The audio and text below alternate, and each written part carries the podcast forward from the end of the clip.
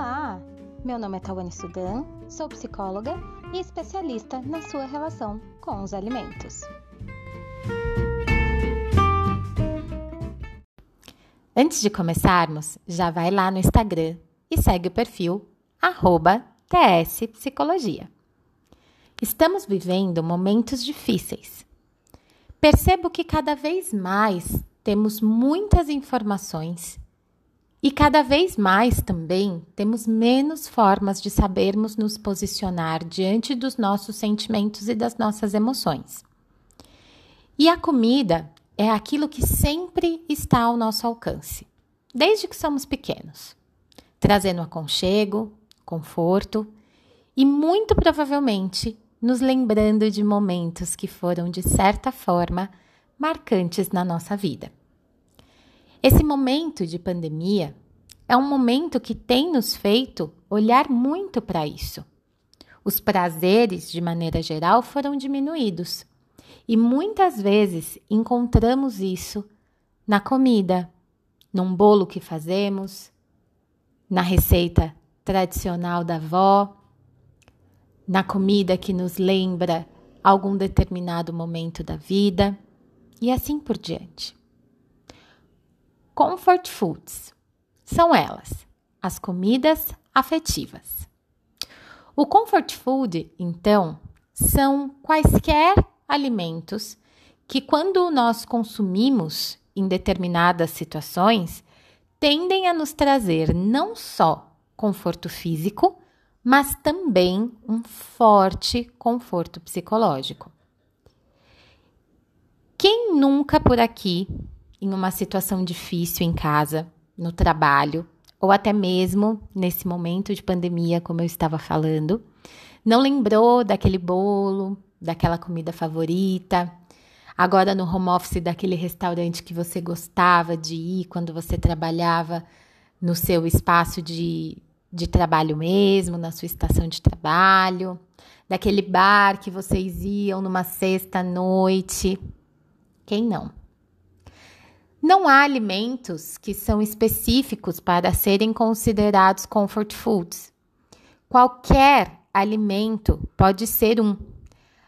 Afinal, tal questão está relacionada às preferências e principalmente às experiências de cada indivíduo. Sendo assim, podemos falar dessas comidas caseiras até os fast foods. Nós precisamos entender que comfort food tem a ver com as memórias afetivas que construímos ao longo da nossa vida, através das coisas que vamos experienciando, vivenciando, curtindo, né? Aquela viagem que a gente fez e comeu uma determinada comida num determinado lugar. O que sempre trago e acredito é que a repetição se faz necessária o problema não está em sentirmos prazer, afinal, a comida é algo que irá sim nos proporcionar isso. O problema está em sempre buscarmos a comida como a resolução daqueles problemas que identificamos e não lidamos, não manejamos bem. Bem como com aqueles problemas que nem sequer nos damos conta de que estamos vivendo. Existem muitas pessoas por aí camuflando problemas sem compreender de fato o que está acontecendo. Você deve estar aí se perguntando como pode ser possível não saber né, quais são esses problemas. Mas o que eu posso dizer é que a nossa psique é viva. E, portanto, a parte que temos acesso é a parte que chamamos de consciência. Mas há toda uma estrutura inconsciente.